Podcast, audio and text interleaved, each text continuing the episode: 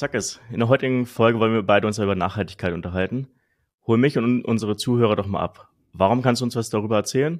Und was hat dich ähm, für das Thema Nachhaltigkeit begeistert?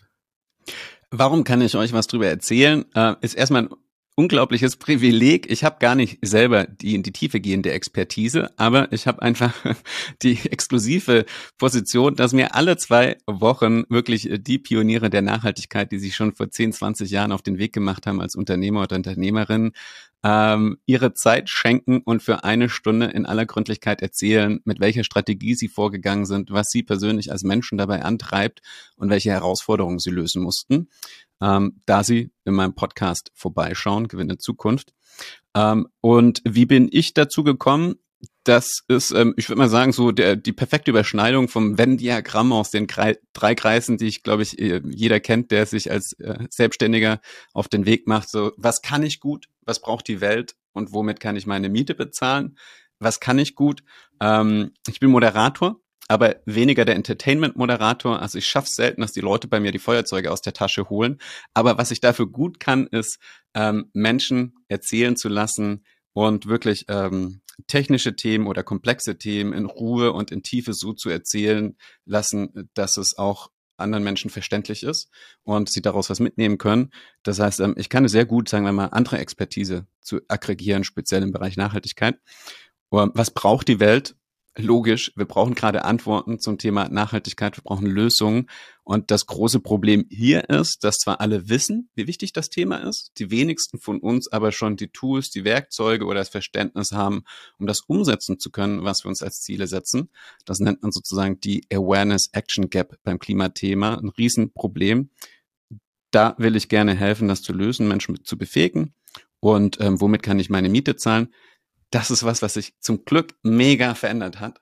Als ich als Moderator angefangen habe, vor über einem Jahrzehnt, wollte ich auch schon was zum Thema Nachhaltigkeit machen, aber es hat halt schlichtweg niemanden interessiert. So ein paar kleine Events für Idealisten. Aber ich sag mal so, das, wo Geld dahinter ist, bei Events, Veranstaltungen für Moderatoren, da waren ganz andere Themen angesagt. Da waren alle auf Digitalisierung fokussiert, auf ähm, Unicorns, auf den Exit. Das heißt, ganz andere Buzzwords waren da wichtig als heute.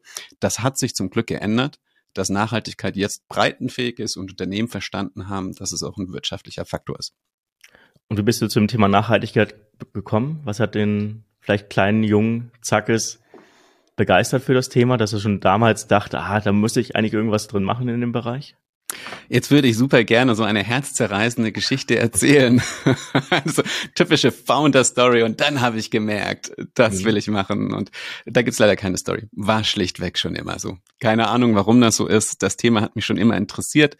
Ähm, ich, vielleicht habe ich ein bisschen Gespür dafür, so was auf uns zukommt äh, als Beobachtungsgabe.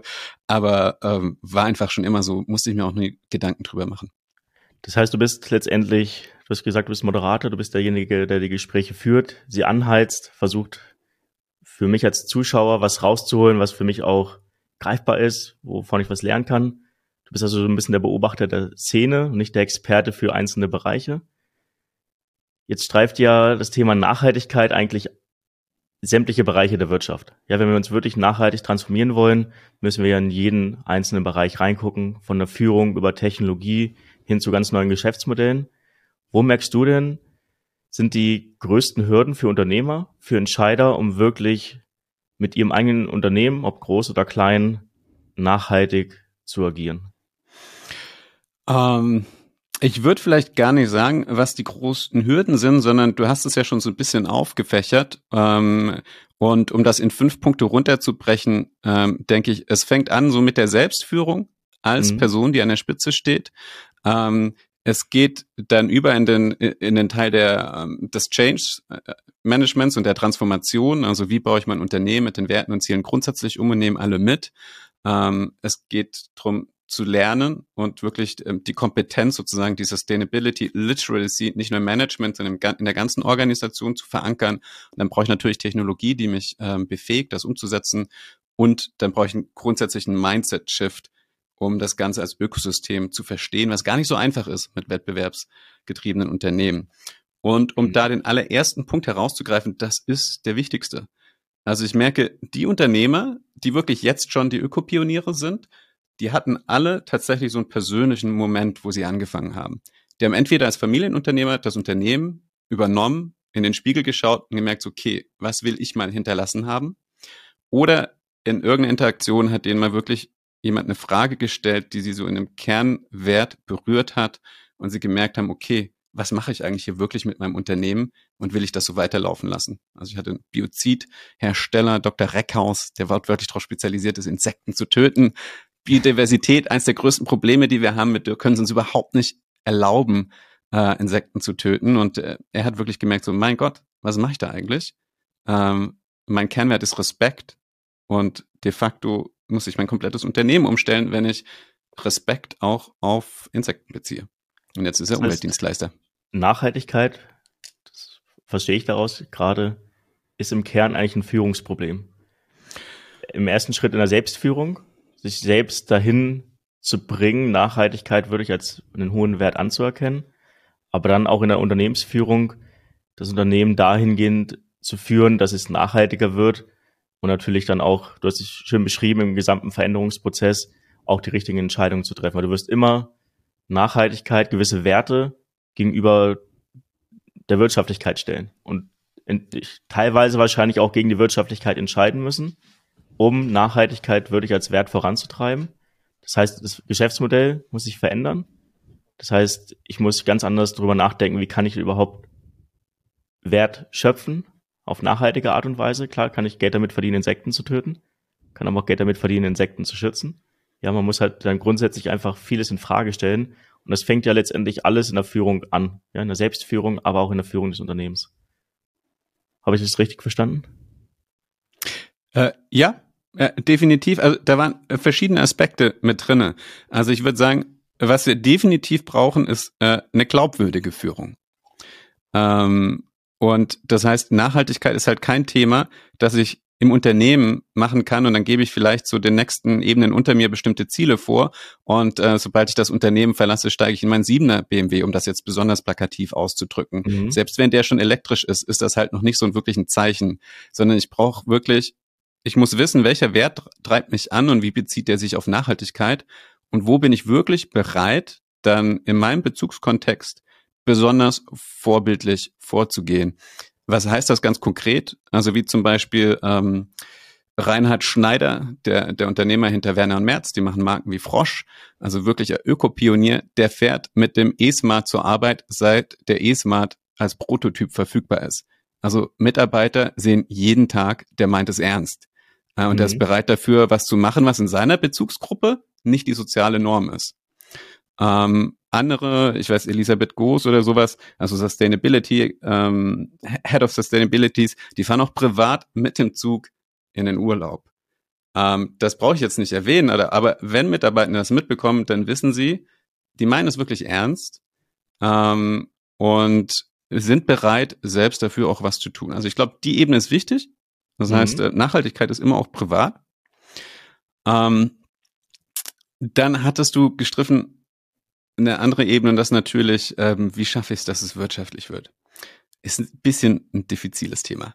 Also, weil einerseits gibt es so die Early Mover, die haben es geschafft, mit ihrer Marke dort draußen zu sein. Die sind auch wirtschaftlich erfolgreich. Teilweise, also eben jetzt so ein Beispiel wie eine Marke wie Frosch, die dominiert ganze Warengruppen jenseits von der Bio-Nische. Also spülmittelmäßig sind die der Marktführer, selbst im, also wirklich übergreifend. Das heißt, Kunden gehen zu denen, und nicht nur die Ökokunden. Ähm, das ist aber, das muss man erstmal schaffen und da stehen wirklich Jahre auch an Markenbildung mhm. dahinter. Ähm, und klar, ähm, da bin ich jetzt wirklich kein Experte für der Kapitalismus, so wie er jetzt existiert, hat uns die Probleme beschert. Was die Antwort darauf ist, ich glaube, das würden wir alle gerne wissen. Ähm, das gilt es noch herauszufinden. Aber es ist logisch, dass sich ähm, Firmen natürlich immer in einem Spannungsfeld befinden. Aber was sich definitiv verändert hat, ist, ich kann Wirtschaftlichkeit und nachhaltiges Wirken mittlerweile auf einen Nenner bringen. Und das ist ein grundlegender Glaubenswandel, der da passieren muss, weil bisher ist Nachhaltigkeit immer so ein, ein Trade-off, wie René Schmidt-Peter sagen würde, der wiederum ist Vor Vordenker, was jetzt den Bereich zum Beispiel von BWL angeht. Und er sagt eben, Unternehmen, UnternehmerInnen müssen halt einfach verstehen, es ist nicht mehr nur so, Nachhaltigkeit mache ich, wenn ich äh, wirtschaftlich erfolgreich war und dann gebe ich noch ein bisschen was ab, irgendwie eine, eine mhm. Foundation oder sowas, sondern es ist eine Co-Evolution, nennt er das. Das heißt, ähm, mein Unternehmen äh, wirtschaftlich, mein Unternehmen mit dem sozialen Impact und mit dem ökologischen Impact, aber auch als Wissens, ähm, Wissensobjekt quasi das, das entsteht alles gleichzeitig und bedingt sich gegenseitig. Und äh, das ist schon ein, ein Paradigmenshift, würde ich sagen. Den muss man erstmal auch geistig mhm. umsetzen. Kann denn Nachhaltigkeit, wenn ich als Unternehmer jetzt deinen Podcast höre, ja, ich lasse mich mhm. inspirieren und ich sage jetzt, hey, ich will Nachhaltigkeit bei mir im Unternehmen verankern als Geschäftsführer. Ja, jetzt bin ich vielleicht nicht derjenige, der in der Technologie bei uns im Haus ganz tief drinsteckt oder der irgendwie nah an dem einzelnen Mitarbeiter arbeitet. Kann man Nachhaltigkeit von oben dirigieren? Oder ist das etwas, das wirklich im Unternehmen bei jedem, jedem Einzelnen starten muss und dann einfach sich im Unternehmen weiter verwächst und dafür sorgt, dass eine grundsätzliche Transformation stattfinden kann? Also wie, wie verändere ich mein Unternehmen und mache es nachhaltiger? Ja, das ist, glaube ich, keine also einfache nimm Frage. das Oder aus deiner Frage und du hast mhm. schon die Antwort. Also Nachhaltigkeit muss ganz klar von oben, top-down kommen. Mhm. Ich muss an der Spitze dafür sorgen, dass äh, grundsätzlich das Unternehmen Nachhaltigkeit in die Kernstrategie aufnimmt. Also ich muss wahrscheinlich erstmal mit einem grundsätzlichen Wertewandel und in der grundsätzlichen Zieldefinition anfangen, weil sonst natürlich meine mitarbeitenden Zielkonflikte laufen, wenn mein Hauptwert ähm, äh, Competitiveness ist und das ist alles und finanzieller Profit und Outperformance, dann werde ich es natürlich schwierig haben, wenn ich mich im Zweifelsfall entscheiden muss.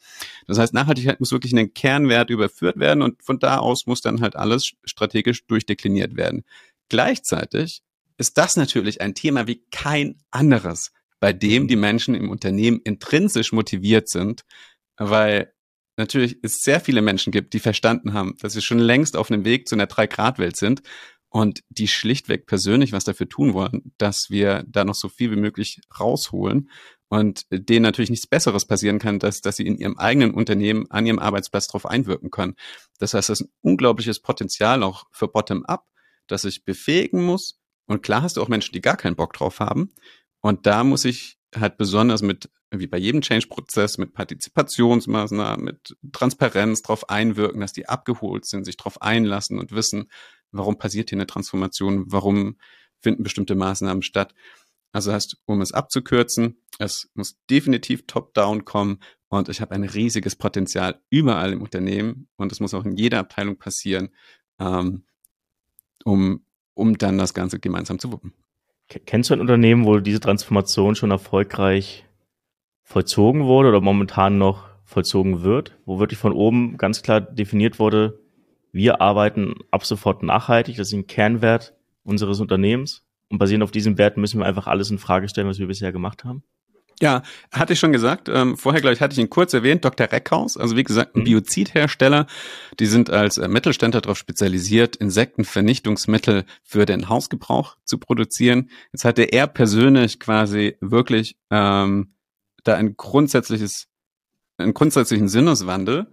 Und es hat allerdings wirklich, ich glaube, mehr als zehn Jahre gedauert, bis diese Transformation vollzogen war. Er ist der erst vorneweg, hat entgegen seiner, ist ein Familienunternehmen, entgegen seiner Familie das durchgezogen, entgegen der Mitarbeiter. Er hat sogar gesagt, manche Mitarbeitenden, ne, da schenkt man sich normalerweise gegenseitig Kaffee ein in der Firma, ist ein sehr familiäres Umfeld. Und er meinte halt so, mir haben die eigenen Mitarbeitenden keinen Kaffee mehr gebracht. Einfach, weil sie keinen Bock drauf haben, nicht verstanden haben. Die stehen halt an den Maschinen, wo das Biozidmittel äh, hergestellt wird und die haben halt auch Angst gehabt, ne? Was passiert mit meinem Arbeitsplatz? Hat der völlig den Verstand verloren ist ein Familienunternehmen, deswegen kann er sich leisten, jahrelang so einen Prozess am Laufen zu haben und er hat da persönlich sehr zurückgesteckt. Ähm, am Schluss nach und nach der hat quasi dann ein neues äh, Produkt erschaffen, nämlich Umweltdienstleistungen, Biodiversitätsangebote, er hat ein Siegel geschaffen, eine Konferenz geschaffen. Und mittlerweile ist quasi das neue Geschäftsfeld, das nachhaltige Geschäftsfeld äh, profitabel und zieht ungefähr gleich mit dem bisherigen. Das heißt, er hat wirklich über Jahre hinweg diese Transformation und dann kommen jetzt auch die Mitarbeitenden mit und verstehen, was da passiert, haben Bock drauf. Ähm, also es war ein sehr langer Prozess. Mhm. Ja, der sich für ihn aber definitiv rentiert hat. Klingt, als ob man als Geschäftsführer mutig sein muss, so eine Transformation Fall. anzustoßen. Unbedingt. Es braucht viel Mut.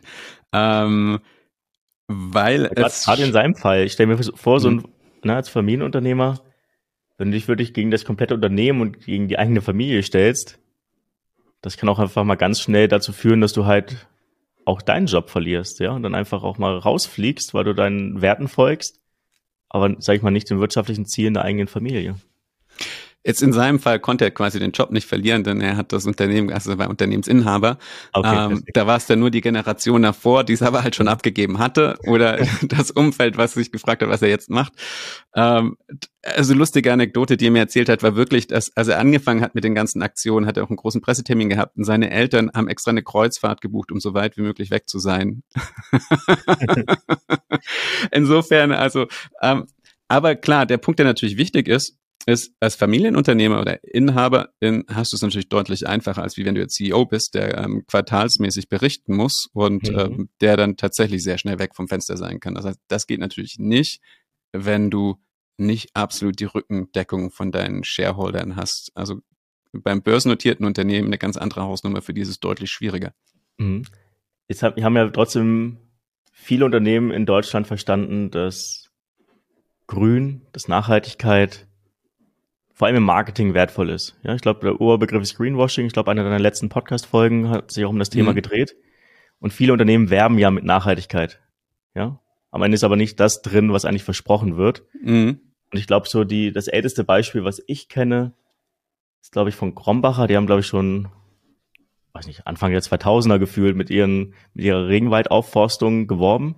Ja, wenn man Krombacher Bier trinkt gleichzeitig aber ein, ein Dieselauto verlost in ihrem Gewinnspiel. Ja, also sie haben schon früh erkannt, Nachhaltigkeit ist ein Thema, das immer wichtiger wird. Das können wir wunderbar für Marketing verwenden, haben aber nicht wirklich das gelebt, was sie nach außen kommunizieren. Ist es heute immer noch so, dass viele Unternehmen einfach nur sich den grünen Stempel irgendwie aufs Produkt packen, aber die Nachhaltigkeit dann gar nicht versuchen, wirklich zu leben? Ja, würde sagen, das ist noch so und gleichzeitig hat sich was verändert. Also ich würde auf mhm. jeden Fall sagen, dass ganz viele unterschätzen, dass es wirklich ein transformatives Thema ist. Also ganz viele denken auch, das kann ich projektweise angehen oder jetzt auch ähm, auf die CSRD, das heißt auf die Gesetzgebung, die auf europäische Unternehmen zukommt bezüglich Nachhaltigkeit, das heißt der Berichterstattung, dass man da halt ein paar Kriterien erfüllt und gut ist. Und die wenigsten haben verstanden, dass es eine grundsätzliche Transformation ist, die genauso tief geht wie zum Beispiel Digitalisierung oder dergleichen. Also die Parallelen da sind, finde ich, sehr groß. Ähm, und viele denken halt, cool, ne, ein bisschen Geld für Marketing ausgeben und gut ist. Und ein nachhaltiges Produkt, der eine aus recyceltem Plastik hergestellte Sneaker und die Kunden denken schon, das ganze Unternehmen ist besonders ähm, nachhaltig mhm. unterwegs. Die Strategie gibt's noch. Gleichzeitig gibt's natürlich mittlerweile auch mehr Backlash und teilweise haben Unternehmen mittlerweile so viel Angst davor, dass es einen neuen Begriff gibt, nämlich Green Hushing, dass sie tatsächlich nachhaltig unterwegs sind, sich aber nicht trauen, das zu kommunizieren, weil sie Angst haben, dass das als Greenwashing wahrgenommen wird. Ähm, trotzdem noch gibt es ganz viele Kampagnen, die vielleicht noch nicht mal böse gemeint sind, aber Nachhaltigkeit ist halt sehr komplex und wenn ich mich da nicht damit befasst habe, dann kann ich vielleicht auch es gut meinen, aber mein Unternehmen trotzdem in Bedrängnis bringen, weil ich vielleicht ähm, aus dem Marketing kommt, einfach nicht wirklich weiß, wie komplex das Thema ist. Und da gibt es definitiv noch Cases. Also ich sag mal, das eher ein Beispiel aus, ähm, ich, da unterstelle ich, dass es alles andere als gut gemeint war. Aber ich meine, die Marken überhaupt, ne, Patagonia ist eine der mhm. Vorzeigemarken überhaupt, was Nachhaltigkeit angeht. Die sind jetzt im Outdoor-Markt unterwegs. Eine andere Marke, die da unterwegs ist, noch viel größer aufgestellt, weil sie nicht nur Kleidung hat, sondern auch Stores betreibt, ist Decathlon aus, ähm, aus Frankreich. Jetzt äh, ist Patagonia so das Aushängeschild für den Bereich. Decathlon hat wahnsinnig viele Marktanteile erobert, vor allem auch mit ähm, billigeren Produkten. Und die Decathlon als auch H&M wurden zum Beispiel in den Niederlanden abgestraft, weil die bestimmte Labels erfunden haben. Sowas wie Conscious Wear oder Eco Wear konnten mhm. aber nicht belegen, dass dahinter wirklich in der Lieferkette Nachhaltigkeitsmaßnahmen standen. Und das heißt, ähm, die Gesetzgeber in Niederlanden haben die dann jeweils zu fast jeweils eine halben Million quasi Strafzahlungen ähm, verdonnert, beziehungsweise die haben sich darauf geeinigt, ging natürlich durch die Fachpresse. Noch nicht so in der Öffentlichkeit. Und gleichzeitig war auch in der Presse, dass halt Patagonia ähm, quasi das Unternehmen äh, der Gemeinwohlökonomie überführt hat. Das heißt, ähm, dass der Gründer wirklich da auch raus ist und sein ganzes Unternehmen nur noch auf diesen einen Zweck fokussiert hat, nämlich Gutes zu tun. Und schwuppdiwupps, zwei Monate später kommt die mit einer Meldung, dass sie bei drei Filialen in Belgien die Buchstaben rückwärts an die Filiale montiert haben, um darauf aufmerksam zu machen, dass Kunden jetzt auch ihre Kleidung zurückbringen können und dass sie ja quasi so ein Recyclingangebot hätten und wir reparieren ja. die Jacken. Das waren drei Läden in einem kleinen Land. Diese Meldung ging so steil auf LinkedIn, ja, so viel quasi Viralität bekommen, ne? Und so viel Positive News, dass man sich fragt, ja, geil. Also ihr schraubt an drei Läden, geht der Hausmeister hoch, schraubt für einen Tag die Buchstaben rückwärts an und ihr habt absolutes Marketinggold in den Händen. Ne? Mhm. Und wenn er so einfach zu sein scheint, dann kann ich natürlich nachvollziehen, dass die Unternehmen sich denken, ja, lass uns die Abkürzung nehmen. Aber ähm, das Gute ist, dass halt nicht nur Konsumenten da mittlerweile kritischer nachfragen, sondern jetzt halt auch die EU mit einem, ja, dem ganzen äh, Riegel vorschieben will. Aber du hast gerade schon richtig auf den Punkt gebracht, Nachhaltigkeit ist halt komplex und muss eigentlich auch bewiesen werden, wenn man anfängt damit zu werben. Ja, weil ansonsten belügt man ja nicht nur seine Kunden, sondern auch irgendwie sich selbst ein bisschen, indem man einfach ja, den grünen Stempel draufpackt, ist aber hinten raus gar nicht so wirklich ernst meint damit. Ja, ich finde das vielleicht noch das mhm. Fatalere. Also Unternehmen, die es sich leicht machen und Aufmerksamkeit oder Ressourcen auch in Greenwashing stecken, ob bewusst oder unbewusst, mhm. die sind halt, äh, würde ich sagen, auf dem Holzweg, was die strategische Ausrichtung angeht. Nachhaltigkeit dauert echt lange, bis man das gründlich umgesetzt hat.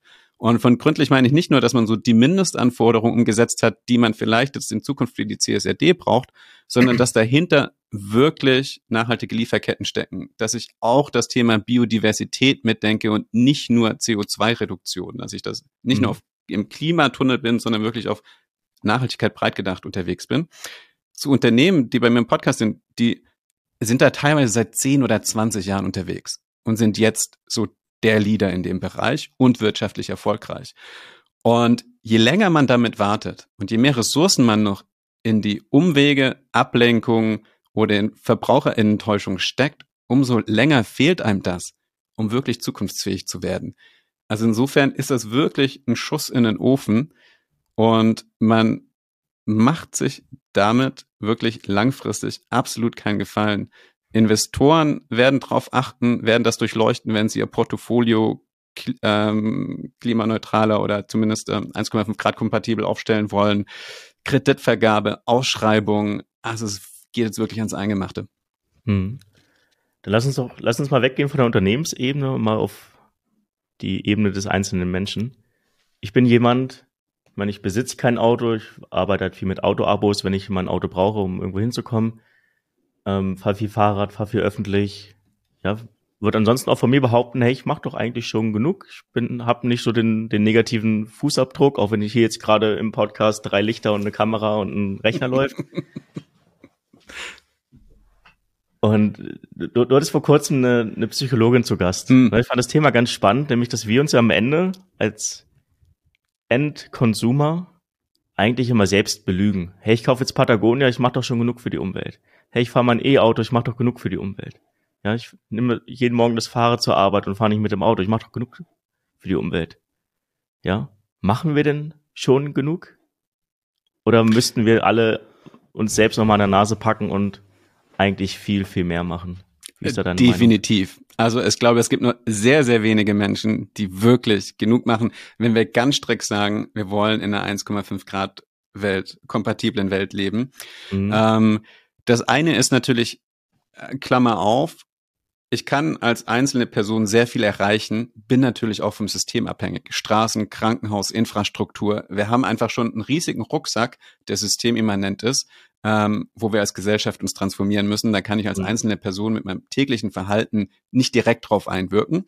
Aber natürlich ist mein tägliches Verhalten unglaublich wichtig aus mehreren Gründen, um innerlich wirklich das Gefühl zu haben, ich bin selbstwirksam, ich kann was bewirken. Und wenn ich da so die innere Dissonanz ähm, schließe, dann fällt es mir auch viel einfacher, Motivation für die wirklich großen und dicken Bretter zu finden. Ähm, und ja, das, was du sagst, ist so der Positive Bias, wie ihn die Klimapsychologie nennt. Also ich habe mir einmal den Recap-Becher ähm, bei Starbucks gegönnt und denkt jetzt schon mega cool und steigt damit dann in das SUV und vergesse jetzt gerade, dass ich hier irgendwie dreieinhalb Tonnen mhm. durch die Stadt bewege mit meinem Recap-Becher. Ähm, und dergleichen. Persönlich, ne? Ich habe ich hab zweimal versucht, vegan zu leben. Bisher hat es noch nicht geklappt, weil ich mich nie gut dabei gefühlt habe, obwohl ich es versucht habe, gründlich anzugehen. Das heißt, ich habe halt gesagt, okay, Flexitarier, ich esse nur noch einmal die Woche, so dieses berühmte einmal die Woche, nur Biofleisch. Seien wir ehrlich, ne? Du gehst mhm. raus, du gehst in ein Restaurant, es ist plötzlich viel zu einfach, das Fleischgericht zu bestellen und da ist definitiv kein Bio-Chicken drin, weil sonst wird es das Vierfache kosten. Ja. ähm, und unterm Strich habe ich dann natürlich trotzdem viel mehr Fleisch gegessen, als ich eigentlich wollte. Innerlich hatte ich aber immer noch das Gefühl, so, oh, ich bin doch eigentlich ganz cool unterwegs, ich bin ja Flexitarier. Äh, definitiv habe ich mir da erstmal in die Tasche gelogen. Und für mich persönlich ein Projekt, was ich wieder verbessern will. Aber definitiv halt ein Phänomen, was grundsätzlich so ist, dass wir eine positive Tat ähm, unser Gehirn das sehr schnell auf unser Selbstbild überträgt und wir uns das sehr einfach selbst täuschen ohne dass ich jetzt äh, mein schlechtes Gewissen beruhigen möchte. Aber siehst du überhaupt einen großen Hebel in unserem Nutzerverhalten, dass wir die, dadurch, dass wir nicht mehr Auto fahren, dadurch, dass wir weniger Fleisch essen, dass, dadurch, dass wir nachhaltige Entscheidungen treffen? Auf jeden einzeln Fall. und unkoordiniert, dass das wirklich einen Hebel hat, um das Klimaschutzziel wirklich zu erreichen? Auf jeden Fall. Aus mehreren Gründen. Der erste ist, ich will in den Spiegel gucken können. Und wenn mich mein Sohn in ein paar Jahren fragt, was hast du damals gemacht, dann will ich ihm die richtige Antwort geben können. Mhm. Also äh, das erste ist einfach das Gefühl, äh, äh, kurzes Beispiel, wenn ich zu den Großeltern fahre, ist echt schwierig. Ne? Das heißt, sie leben auf dem Land, das geht nicht anders als mit dem Auto, weil sonst sind wir da nicht mobil. Sitzt du einmal im Auto, ist das unglaublich geil. Ne? Und ähm, sitze ich einmal in einem Mietwagen, dann bin ich den Abend plötzlich irgendwie auf, auf mobile DD am checken, ob ich mir nicht doch einen Gebrauchtwagen kaufe. Ne? Weil das einfach so anfixt, das ist so emotionalisiert, ist schon mhm. faszinierend. Mhm. Das, auf das Auto zu verzichten, braucht erstmal Überwindung. Ähm, unterm Strich ist es völlig rational, die, für mich die bessere Entscheidung als Städter. Ich spare Geld, ich habe eine viel größere Freiheit, ich habe genau den Wagen, den ich brauche, wenn ich ihn mal brauche.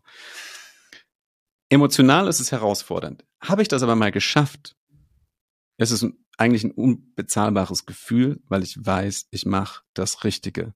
Ich habe nicht nur mehr mhm. Freiheit, sondern ich mache wirklich das Richtige. Das heißt, allein das Gefühl ist für mich schon quasi priceless, wie Mastercard sagen würde. ähm, für alles andere Mastercard. Aber das andere ist dann auch noch, dass halt mein Vorgehen in meiner unmittelbaren Umgebung natürlich wirkt. Mhm. Also bin ich, fange ich jetzt an, konsequent immer die fleischfache Variante zu wählen, merken das andere Menschen, wirke ich auf andere durch meinen Vorbildcharakter, ermutige ich andere. Nachhaltigkeit hängt unglaublich davon ab, dass wir soziale Normen ändern, wie auch jetzt Katharina von Bronzweig sagen würde, die Klimapsychologin, die zu Gast war in meinem Podcast wir müssen neue soziale Normen schaffen. Menschen trauen sich erst was anderes zu machen, wenn sie merken, die anderen sind auch schon losgegangen. Es gibt sehr wenige von uns, die wirklich Pioniere sind. Die meisten sind im besten Falle Early Adopter, Fast Follower und ganz viele von uns machen mhm. sich erst in der Mitte auf den Weg. Und dafür braucht es sichtbare Vorbilder. Ähm, und das ist unglaublich wichtig, quasi einfach anderen öffentlich zu zeigen, ich habe mich entschieden, bestimmte Dinge zu ändern. Ich, ich bin zufrieden und glücklich damit und es lohnt sich.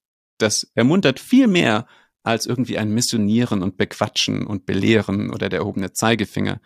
Das Vorleben und äh, beobachtbar sein ist, glaube ich, unglaublich entscheidend. Verstehe ich, unterschreibe ich auch so, würde ich auch genauso sehen. Trotzdem, warum ich die Frage gestellt habe, ich glaube, dass der größere Hebel trotzdem bei den Unternehmen liegt, weil die diejenigen sind, die uns halt diese komfortablen Angebote machen. Ja, wenn du immer die Möglichkeit hast, in der Großstadt ein Auto zu besitzen, hm. Und du hast gerade beschrieben, was das bedeutet, sich dagegen zu entscheiden. Ja, gibt sehr viele, die diese einfache Entscheidung einfach nehmen, weil ich habe ja die Möglichkeit. Ja, wenn ich Auf die Möglichkeit habe, ähm, viel Fleisch zu essen, dann mache ich das doch. Auf jeden Fall. Ja, also und spätestens, wenn der Nachbar auf dem Balkon losgrillt und ähm, dieser Umami-Geruch in der, in der Nase liegt, ähm, hat man schon wieder Bock gestern, auf Steak. Ich hatte gestern auch wieder richtig Lust auf Grillen. Ja. ja weil, weil es hier auch losging bei uns. Ich würde ähm, immer diese, diese angenehmere Option geben. Ja, und das, was du beschreibst, das sind halt wenige Leute, die ja mit dieser sehr noblen Einstellung vorangehen. Aber wir leben in einer, einer Gesellschaft, wo viele einfach, ne, die haben ihre Scheuklappen auf und sind in ihrem Kosmos unterwegs und reflektieren gar nicht, dass ihr Verhalten einen Einfluss auf ihr, auf ihr direktes Umfeld hat. Ja, ich würde sagen, du hast ein neues Podcast-Thema gefunden, Kevin. Du kannst, du, du kannst direkt Influencer für das Thema werden. Ähm, also ich würde unterstreichen, was du gesagt hast. Mhm. Das persönliche Verhalten zählt aus den Gründen, die ich genannt habe.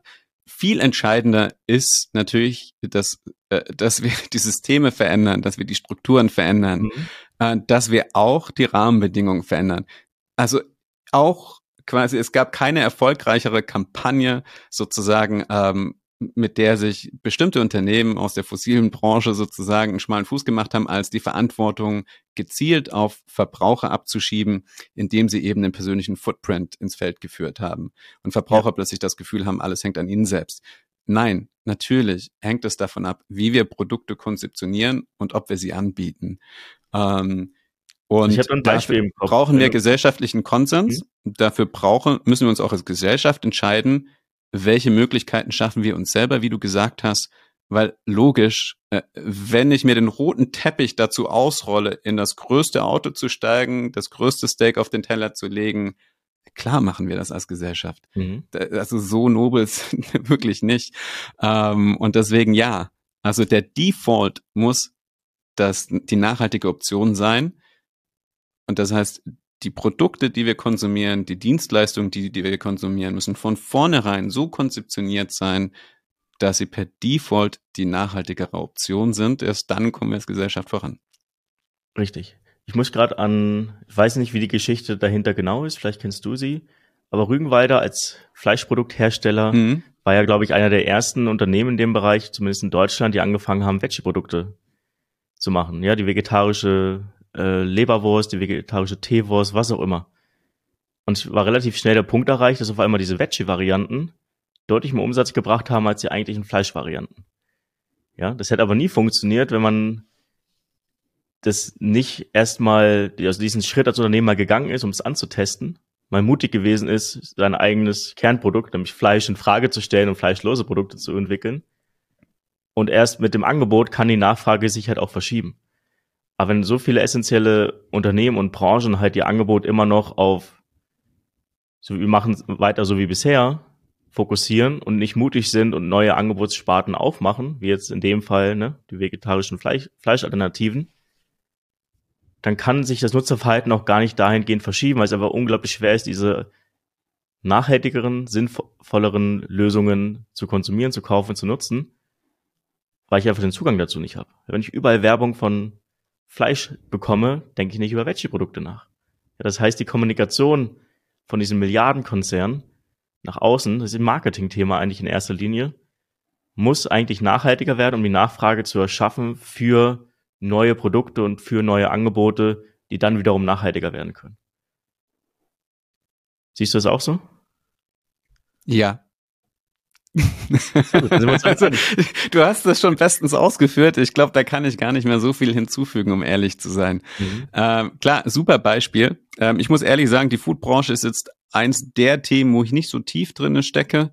Ähm, was Nachhaltigkeit angeht, bin ich eher so in den, äh, quasi eher in, de, in, den, in der maschinellen Branche und in der IT-Branche unterwegs. Ähm, aber ich werde demnächst tatsächlich ähm, den CEO und Gründer von Vegans zu Gast haben im Podcast und freue mich schon darauf, mehr drüber zu lernen. Das ist nämlich genau das Thema, was du beschrieben hast.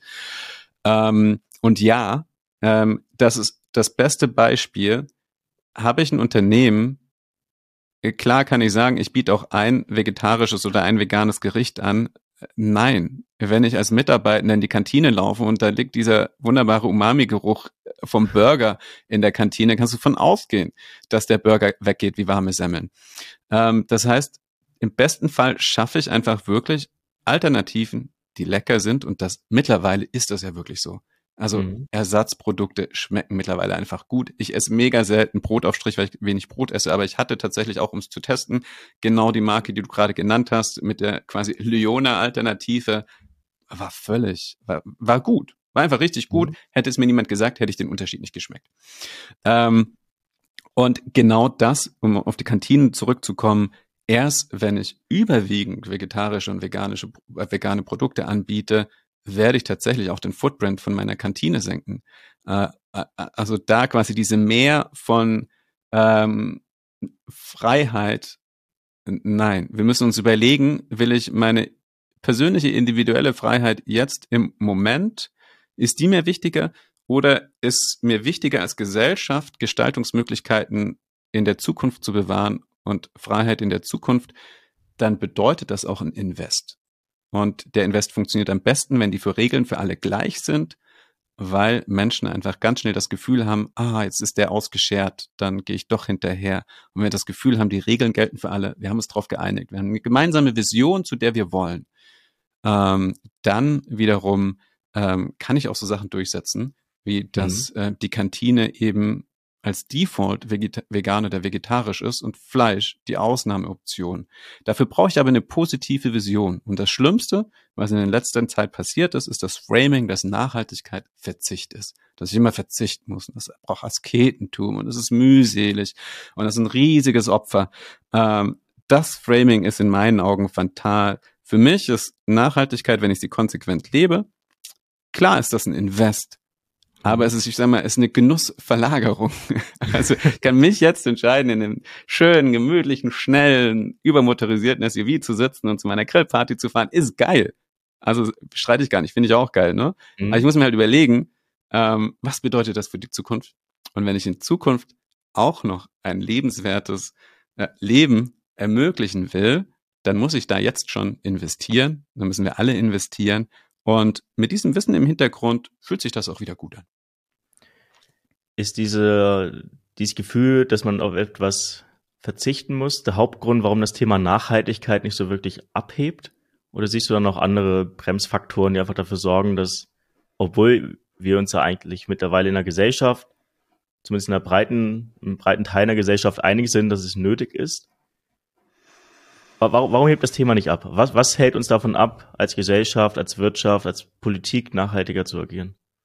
Außer jetzt vielleicht das Thema, ich muss ja immer verzichten, wenn ich nachhaltiger leben möchte. Oh, viele Punkte würde ich sagen. Also es ist eine Kombination aus unterschiedlichen Dingen. Das eine ist tatsächlich die verzerrte Wahrnehmung, ähm, A, dass Nachhaltigkeit Verzicht bedeutet. Ich würde sagen, es bedeutet ein Invest und in ganz vielen Belangen ist es aktuell noch nicht mal ein, quasi noch nicht mal ein Invest, sondern einfach nur ein Umstieg auf ein ungewohntes Verhalten. Ähm, das andere ist, dass wir immer davon ausgehen, dass äh, wirklich ambitionierte Nachhaltigkeit ähm, ein Niedergang der deutschen Industrie bedeutet. Auch mhm. das sehe ich anders. Bestes Beispiel. Wir haben 140.000 Arbeitsplätze in den erneuerbaren Energien verloren die sind jetzt, äh, die und deutlich mehr Arbeitsplätze sind in China. Äh, mittlerweile sind wir zu 97 Prozent äh, in den erneuerbaren Energien, gerade in der PV-Branche von China abhängig. Also alles, was bei uns mit Solarpanelen stand, mhm. war früher in Deutschland, kommt jetzt aus China. Also da haben wir uns eine riesige Chance genommen für Wirtschaft, für Zukunftswirtschaft, weil wir dachten, wir müssten andere Industriezweige bewahren. Riesiger Fehler, den wir nach immer noch weiter pflegen, aus irgendeinem absurden Grund. Ähm, das heißt, das ist ein anderer Irrtum. Wir haben als Deutschland eine riesige Chance. Wir sind wirklich eine der führenden Nationen, wenn es um Green Tech geht, wenn es um auch die Kompetenz, die Fertigungskompetenz auch von wirklich, also wir sind ja auch eine Maschinen, äh, wir sind eine Nation, die besonders, besonders gut drin ist, äh, als Ingenieursnation die entscheidenden Automatisierungen voranzutreiben, die Maschinenparks. Das braucht es. Die Antworten braucht es in Zukunft. Und wir lassen uns da gerade die Wurst vom Teller ziehen. Noch haben wir so eine Kompetenz und können das führen, aber wir sind auch ganz schnell von den USA oder von China in diesem Bereich überholt, weil wir gerade noch viel zu zögerlich vorgehen und meinen, ah, vielleicht müssten wir hier was schützen oder da oder vielleicht können wir es uns noch leisten, läuft ja gerade so gut. So dieses Aufschieben, Verzögern, nicht konsequent vorne wegsprinten das ändert sich hoffentlich, dass wir verstehen, es ist die Chance für unsere Zukunftswirtschaft, vielleicht sogar eine der letzten. Wir haben den Zug schon verpasst in der Digitalisierung, wir haben den Zug verpasst in der KI, wir mischen in der Plattformökonomie nicht mit. Green Tech ist so wirklich die Chance überhaupt für uns als Wirtschaftsstandort. Ähm, und ja, also wirklich Glaubenssätze. Glaubenssätze, würde ich sagen, müssen wir hier verändern und ähm, einfach bereit sein zu investieren. Du hast jetzt gerade so ein bisschen das politische Thema gestriffen. Wir haben ja aktuell eine grüne, teils grüne Regierung. Schadet die aktuelle Politik dem Thema Nachhaltigkeit und dem Ziel, das Klimaschutzziel wirklich zu erreichen oder ist es förderlich, was aktuell passiert? Also, ich bin kein Politikexperte und da bin ich raus und ich würde mir auch nicht anmaßen, äh, da bestimmte Statements abzugeben. Was ich aber bestimmt sagen kann, was uns in Deutschland schadet, ist die Politisierung von dem Thema. Dass mhm. wir das Thema auf der Ebene von Parteipolitik behandeln. Andere Nationen, wie zum Beispiel jetzt Dänemark, die haben ein parteiübergreifendes Gremium, ein Klimarat, der für das Land die Zukunftsziele definiert, wo sie sich einigen und gemeinsam unterwegs sind. Ähm, und das fehlt uns in Deutschland, dass wir das Thema auf einer Werteebene kommunizieren. Ähm, also hinter den Parteien, jetzt wenn man auf die Segmentierung der Bevölkerung guckt, gibt es von Climate Outreach äh, bestimmte Untersuchungen, ne, was, was ist den Menschen wichtig. Und wenn wir auf Werteebene schauen, dann gibt es einfach bestimmte Gruppen. Manche wollen eher bewahren, was ist, andere sind progressiv unterwegs, die anderen sind besonders pragmatisch orientiert, die finden sich dann oft auch in den entsprechenden Wählerschaften. Aber wenn ich auf der Werteebene schaue und schaue, was ist mir wirklich wichtig? Will ich Wohlstand wirklich bewahren? Dann Sie meine Antwort von vorhin, dann komme ich nicht umhin, gerade unsere Kernkompetenz in Green Tech zu unterstützen und auszubauen. Mhm. Bin ich besonders pragmatisch unterwegs oder ist es mir wichtig, ähm, wirklich eine freiheitliche Gesellschaft auf demokratischen Grundwerten zu haben? Dann gibt es dafür keine größere Gefahr, als wirklich die vermutlich sehr massiven Auswirkungen von dem ungebremsten Klimawandel, äh, Ressourcenverteilungskämpfe, Migrationsbewegungen, also das sind alles Faktoren, die eher Populismus bestärken als eine freiheitlich-demokratische ähm, Nation. Oder bin ich progressiv? Klar, dann bin ich eher auf dem Zug schon längst unterwegs. Aber das heißt, wir müssen weg davon kommen zu sagen, oh, ich wähle Grüne, ne? Mit FDP und CDU kann ich nichts anfangen. Oh, ich bin FDP, die Grünen machen völligen Humbug. Oder ähm, also auf der Ebene kommen wir einfach keinen Schritt weiter. Wir müssen uns dafür interessieren, was treibt den Menschen wirklich an auf einer Werteebene und wo kann ich das nachvollziehen und wie werden wir da anschlussfähig und wie einigen wir uns? Das ist viel wichtiger. Wenn du, du hast die Frage schon teilweise beantwortet, aber ich stelle sie gerne nochmal, um eine wirklich konkrete Antwort zu bekommen wenn du die Macht hättest, wirklich was mit dem Fingerschnippen zu verändern, egal ob auf politischer oder auf wirtschaftlicher Ebene, ja, um das Thema Nachhaltigkeit wirklich nachhaltig voranzutreiben. Was wäre hm. das und warum? Ähm, Education würde ich sagen. Also egal ob in Unternehmen, also alle mit Nachhaltigkeit kann nur an allen Stellen im Unternehmen umgesetzt werden. Es braucht alle dafür, was fehlt uns allen? Das Verständnis für das wirklich komplexe Thema. Äh, an der Schule, in der Uni. Also es ist einfach so ein Querschnittsthema, was von Kindesbeinen an im besten Falle verstanden wird oder was ich mir jetzt nachträglich draufhalte. Und ich glaube, das größte Nadelöhr ist wirklich das Verständnis für das Thema und die handlungsorientierte Kompetenz. Also zu wissen, wie kann ich entweder persönlich und privat oder in meinem Berufsumfeld, in meinem ganz spezifischen Fachthema darauf einwirken und wirksam werden. Das ist das Wichtigste. Ähm, A, um tatsächlich Schritte vorwärts zu kommen, aber B, um auch bei so einem, keine Frage, mega existenziellen Thema auch nicht den Mut und nicht die Hoffnung zu verlieren. Hast du schon mit einigen Universitätsprofessoren gesprochen in deinem Podcast? Mhm. Wie wird das ich Thema mittlerweile an den Universitäten behandelt? Ist das immer noch so ein Randthema oder kriegt das immer mehr und mehr Aufmerksamkeit auch in der Forschung, in der Ausbildung der Jungstudenten selbst? Also in der Forschung würde ich sagen, auf jeden Fall. Sonst mhm. wären wir jetzt quasi, was ähm, die Kompetenz geht, die Forschungskompetenz geht, keine führende Nation in dem Thema. Ähm, was jetzt äh, so Fächer angeht, ähm, anscheinend zum Beispiel, wie gesagt, ich bin nicht der Experte dafür, aber so das, was ich nehme oder auch lese, ist es zum Beispiel jetzt, ähm, gerade BWL-Studenten sind mittlerweile mit dem Thema unterwegs, wo es aber ein Problem ist, zum Beispiel die, die BWL als Nebenfach haben, die kriegen wirklich noch BWL von, von ein paar Jahrzehnten ähm, vermittelt mhm. und damit halt einfach wirklich BWL, ähm, die noch Nachhaltigkeit wirklich ganz klar als Trade-off ähm, ansieht. Und ich glaube, darum geht es, dass egal was ich studiere, dass ich da äh, die neuesten Erkenntnisse, die neuesten Theorien vermittelt bekomme. Ähm, und egal was ich mache, ob ich Design studiere, ob ich Social Media und Marketing studiere, ob ich irgendwas mit Ingenieurswesen studiere, in all diesen Fächern muss ich verstehen, ähm, wie designe ich Produkte, wie kommuniziere ich Produkte, so dass sie auf äh, eine 1,5 Grad kompatible Welt einzahlen. Das Problem, was ich dabei letztendlich sehe, ist, darauf gibt es noch gar nicht diese klare Antwort. Auf keinen Fall. Ja, das ist ja das, was wir besprochen haben. Ich brauche halt Pio es gibt momentan ja viele Pioniere, die in dem Bereich schon unterwegs ja. sind. Du brauchst Mut, Sachen mal wirklich zu hinterfragen und darüber nachzudenken, wie kann ich den Faktor Nachhaltigkeit überhaupt mit in dieses Produkt mhm. bringen? Mhm. Wie kann ich dieses Geschäftsmodell so verändern, dass Nachhaltigkeit dort eine Rolle spielt? Ja, sind da Sachen, da gibt's ja kein, keine Patentlösung. Es gibt keine Schritt-für-Schritt-Anleitung, wie du jetzt als Unternehmer oder auch als Gründer Nachhaltigkeit so leben kannst und auch in den Produkten, die du verkaufst, leben kannst. Deswegen brauchst du letztendlich auch Arbeit, die du ja machst, also schütte nicht mit dem Kopf, ähm, dass, dass ich die Möglichkeit habe, mich mal inspirieren zu lassen. Dass ich einfach ja und nein, würde ich sagen. Also es okay. gibt Beispiele in wirklich den dreckigsten Branchen. Mein, mhm. mein allererste Folge war mit Hubert Romberg, äh, ein Bauunternehmer. Also Baubranche ist die dreckigste Branche überhaupt. Die sind verantwortlich für 40 Prozent der Emissionen, also Bauen und Wohnen zusammen, mhm. nicht nur Bauen. Beton, riesiges Thema. Ne? Ich glaube, allein Beton macht ungefähr 8 Prozent der Emissionen. Ähm, und der hat wirklich sein eigenes Baufamilienunternehmen von außen sozusagen mit einem parallel gegründeten Startup disrupted um da wirklich frei drehen zu können und ganz neue Ansätze umzusetzen und damit auch zu beweisen, dass es geht. Also er hat so eine mhm. Holzhybridbauweise etabliert, ähm, mit denen er, glaube ich, die Emissionen, wenn ich es richtig im Kopf habe, um 90 oder 80 Prozent senkt. Das wiederum Open zur Verfügung gemacht, damit es jenseits seines Unternehmens von allen anderen Firmen ebenfalls umgesetzt werden kann, damit der Impact sich skaliert.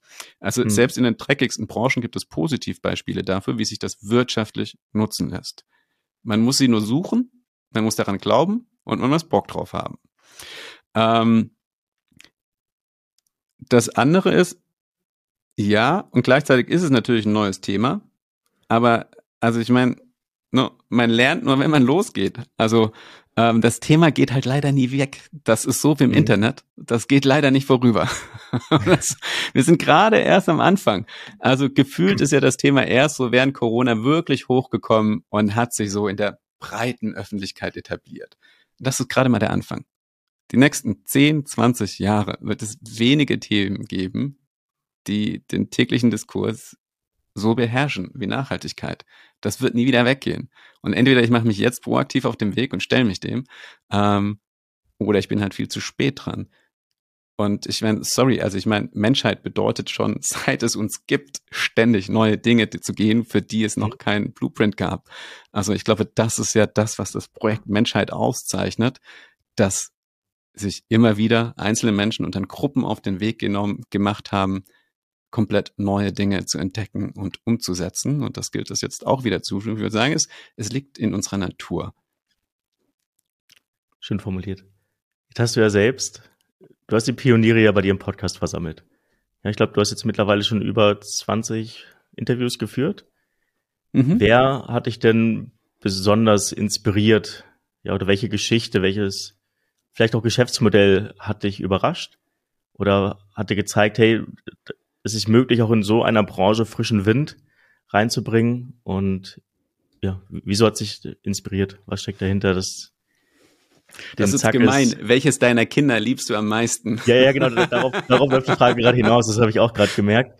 Aber, also ich kann dir sagen schon, es sagst, da ja. kannst du hingucken, da kannst du lernen, da kannst du dich inspirieren lassen und so sieht Unternehmertum äh, unter dem Nachhaltigkeitsaspekt wirklich aus.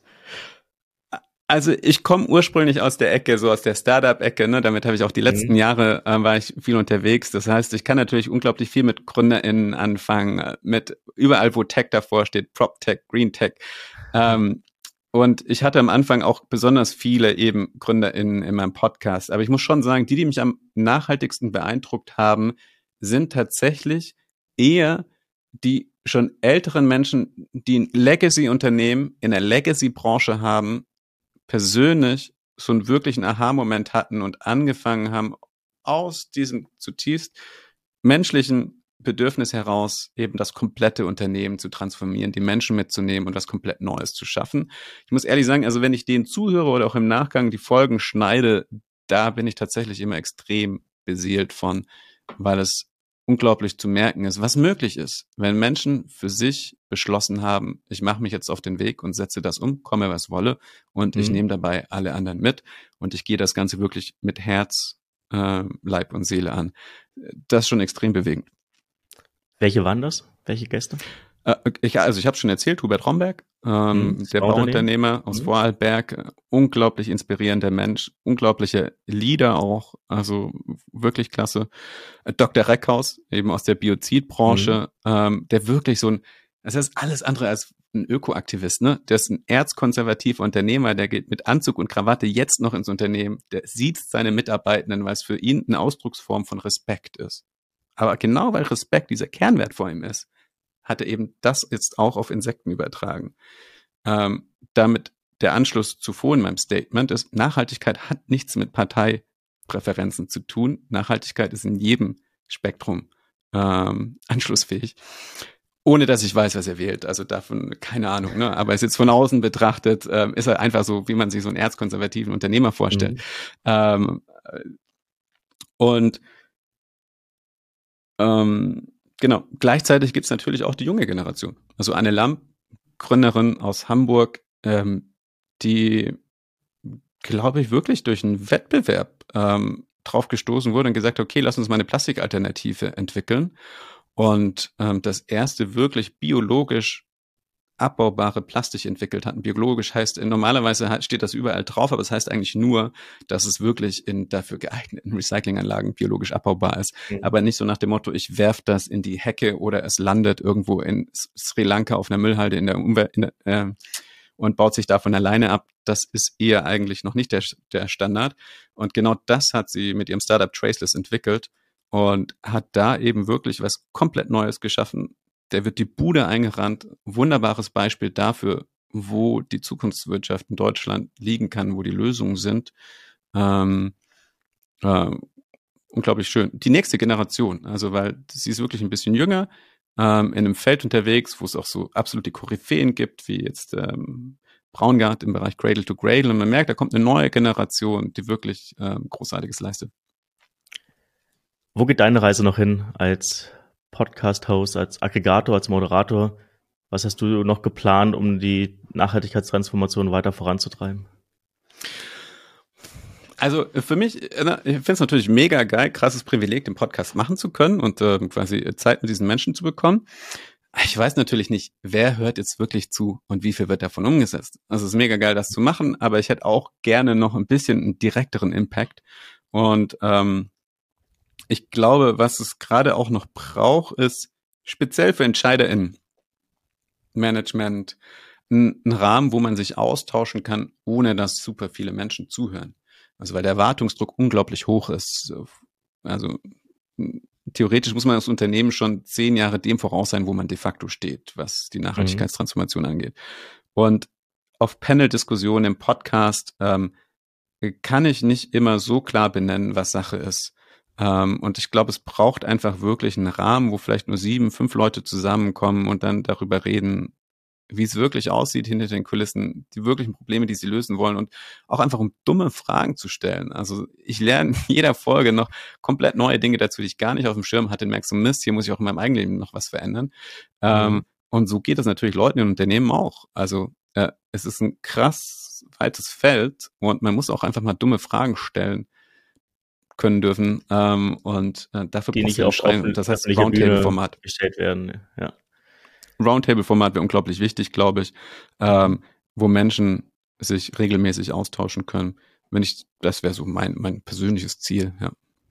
Das heißt, nicht nur mit den Experten zu sprechen, sondern auch ne, der klassische Moderator, die Gespräche dann aber auch zu moderieren, die Unternehmer zusammenzubringen und dadurch halt die Impulse oder auch den Transfer von Wissen und von Erfahrung einfach zu gewährleisten.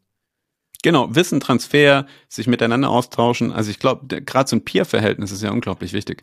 Mhm. Mit anderen, die nicht als, und das ist so der, der letzte Punkt, den ich vorhin so von meinen fünf Hauptthemen ja genannt hatte, ist die Kollaboration. Äh, platt gesagt, das Ökosystem retten wir nur als Ökosystem. Also ähm, ich muss in der Lage sein, entweder in meiner eigenen Lieferkette mit den Lieferanten oder den Abnehmern gemeinsam einen neuen Standard zu entwickeln. Nicht einfach zu sagen, so ihr seid das nachhaltig, sonst fliegt ihr raus als Zulieferer, sondern ich muss mhm. sie befähigen, dorthin zu kommen, gemeinsam investieren in energieeffiziente Maschinen etc. Gleichzeitig aber auch geht Nachhaltigkeit nur, wenn der ganze Markt mitzieht. Also wenn wirklich meine, ähm, meine Wettbewerber auch sich auf Standards einigen, auch zum Beispiel sagen, okay, wir setzen jetzt 100% haushaltsnah recyceltes Plastik ein. Ähm, das geht nur als Markt gemeinsam. Dafür braucht es alle, dafür muss ich mich mit den Leuten an einen Tisch setzen. Und ähm, gleichzeitig kann ich da am meisten lernen. Wir haben gar nicht die Zeit, alle selbst das Rad neu zu erfinden, sondern wir müssen auf die Ideen anderer, auf die erprobten und schon umgesetzten Blueprints, die du vorhin angesprochen hast, aufbauen können. Und das geht nur, wenn wir sie teilen. Und das geht nur, wenn wir sie offen teilen kollaborativ äh, zur Verfügung stellen und darauf vertrauen, dass wir jetzt da jetzt nicht unser Geschäft madig machen, ähm, sondern dass wir gemeinsam einen Kuchen schaffen, der größer ist. Mhm. Das ist ein schönes Ziel. Ich frage mich gerade, ob der klassische Unternehmer sich darauf einlässt, weil du gerade schon gesagt hast, man muss halt vertrauen, dass das Offenlegen von Unternehmensgeheimnissen ja teilweise auch, ja, wenn das das Kernprodukt ist, mit dem ich mein Unternehmen aufgebaut habe, dort würde ich die Learnings und die, den Blueprint zu teilen. Einfach nur, um dafür zu sorgen, dass es ein Standard werden kann, auch in anderen Unternehmen. Gleichzeitig aber so den, ne, das Stuhlbein absägt, ist das schon eine Gratwanderung, die man sicherlich auch als Moderator äh, gehen muss mit den Leuten, die dann an so einem Roundtable mit sitzen. Also ich gehört sehr viel Vertrauen dazu, halt viel Best Learnings auch auf dieser hohen Ebene am Ende des Tages auch zu teilen, auch mit eventuell Konkurrenten zu teilen. Und also ich, ich glaube, da so, muss man, äh, ja. Ist ein natürliches Bedenken, würde ich sagen, ne? Ja. Du hast jetzt gerade den Moderator angesprochen. Äh, mein Markt als Moderator gäbe es nicht, wenn es nicht endlich zahlreiche Events geben würde, die auch das Thema Nachhaltigkeit behandeln, würde ich jetzt nach wie vor einfach nur das Thema Digitalisierung besprechen. Das mhm. heißt, ich selber habe ja ein intrinsisches Motiv äh, Interesse daran, dass der Markt an sich wächst, weil wenn der Markt wächst, kann ich auch meine eigene Dienstleistung noch mehr verkaufen. Ja. Also insofern quasi, je mehr Moderatoren verstehen, wie wichtig das Thema Nachhaltigkeit ist, das in die Breite tragen, umso größer wächst auch der Markt, wird der Markt für mich. Mhm. Ähm, das andere ist, finde ich, dass man kann oft Prozesse kopieren. Was man selten kopieren kann, ist äh, die Denkweise, ähm, das Gehirn, wie wirklich Pioniere funktionieren. Ich glaube, die Menschen, die von alleine sich auf den Weg machen, brauchen gar keine Angst haben, dass sie jemals kopiert werden, weil das hat was mit Kultur, mit Einstellung zu tun. Ist gar nicht so einfach, da wirklich die DNA dahinter zu kopieren und mhm. nicht nur das Verfahren. Und das andere ist eben, dass man ja oft auch, also man kann ja nie 100 Prozent des Marktes bedienen.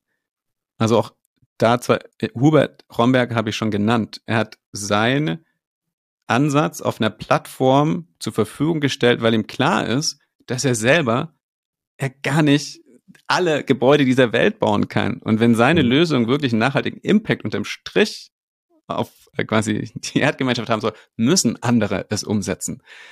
Kleiner Vorteil natürlich, als First Mover kommt er halt natürlich in die äh, super Lage, dass er das jetzt auf einer Plattform äh, per Lizenz zur Verfügung stellen kann. Das heißt, er hat auch ein neues Geschäftsmodell. Das wiederum werden nicht alle kopieren können. Ja. Ein paar vielleicht, aber nicht alle. Das ist natürlich so ein First Mover Benefit. Also es ist halt, mhm. das ist natürlich auch das Coole dran, wenn man sich als Erster auf den Weg macht.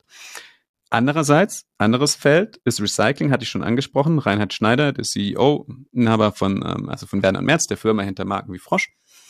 Ähm, deren Steckenpferd ist eben der Einsatz von Flaschen aus 100% recycelten Plastik und da vor allem haushaltsnahen Plastik, also aus dem gelben Sack und nicht direkt irgendwie aus der Industrieanlage einmal hinten rausgekommen, vorne wieder reingeschoben und als Recycling mhm. deklariert. ähm, ist ein Ansatz, der ist ein Ticken teurer. Nur ein kleiner Ticken, wirklich unwesentlich. Die Kunden sind bereit, das zu zahlen. Aber logisch, dass diese Kosten sinken, je mehr auf diesen Zug springen und je mehr diese Lösung skaliert wird äh, und je klarer ist, dass das alle, das heißt, auch er stellt sein Wissen nach den Prinzipien von Open Innovation allen zur Verfügung, aber wartet halt drauf, dass die anderen sagen, ja okay, lass endlich mal Butter bei die Fische machen. Mhm. Also ich glaube, ja, es ist ein typisches Bedenken, dass ich kopiert werde. Es gibt genug Beispiele, dass es genau andersrum ist. Ja, aber was du gerade beschreibst, ist einfach das Mindset, mit dem du da rangehen musst. Es muss, ja, um das Ökosystem zu retten, musst du einfach im Ökosystem denken. Und wenn du halt derjenige bist, der die ersten Schritte geht, dann musst du einfach auch offen dafür sein, deine Innovation auch mit anderen Marktteilnehmern oder Marktbegleitern zu teilen einfach nur um den Impact zu erzeugen, den du erzeugen möchtest. Definitiv. Und nicht zuletzt, das hatten wir vorhin schon besprochen, Nachhaltigkeit hängt halt davon ab, dass das System, die Strukturen, die Angebote an sich sich verändern und dafür mhm. muss ja der gesamte Markt mit, mitgehen. Richtig. Ja, sonst bleiben wir bei schönen Leuchtturmbeispielen und der ähm, Feel-Good-Brand, die ich mir vielleicht als ähm, besser situierter Mensch in der Gesellschaft leisten kann, aber damit ist halt nicht Nachhaltigkeit in der Breite umgesetzt. Mit Blick auf die Zeit, ich habe noch eine letzte Frage für dich. Ich bitte immer meine Interviewgäste, äh, mir eine Frage mitzugeben, die ich dann meinem nächsten Gast stellen kann. Ja? Er wusste nicht, wer heute kommt, er wusste nicht, wem ich die Frage stelle. Hm. Und die Frage lautet, was bedeutet für dich das Thema Selbstverwirklichung? Wow, Selbstverwirklichung. Äh, ich, ich glaube, ich war viel zu viele Jahre meines Lebens damit beschäftigt, äh, mich zu fragen, was ich werden will. Ähm, ich sag mal so, ich bin gerade schon mega zufrieden. Also das Venn-Diagramm, was ich am Anfang besch beschrieben habe, was kann ich gut, was braucht die Welt womit kann ich meine Miete zahlen, das ist gerade schon extrem gut erfüllt. Äh, dadurch, dass ich das Privileg habe, eben zum Thema Nachhaltigkeit moderieren zu dürfen und damit dann noch meine Miete bezahlen daher bin ich da schon sehr nah dran. Was bräuchte ich noch mehr? Ich fände es halt cooler, ich persönlich, wenn ich noch das eine oder andere Format entwickle, wo der Impact noch direkter und unmittelbarer ist im Austausch mit den Menschen. Mm, äh, das reicht mir, um ganz ehrlich zu sein, schon. Das heißt, Selbstverwirklichung hat für dich sehr viel mit dem Impact des eigenen Tuns zu tun.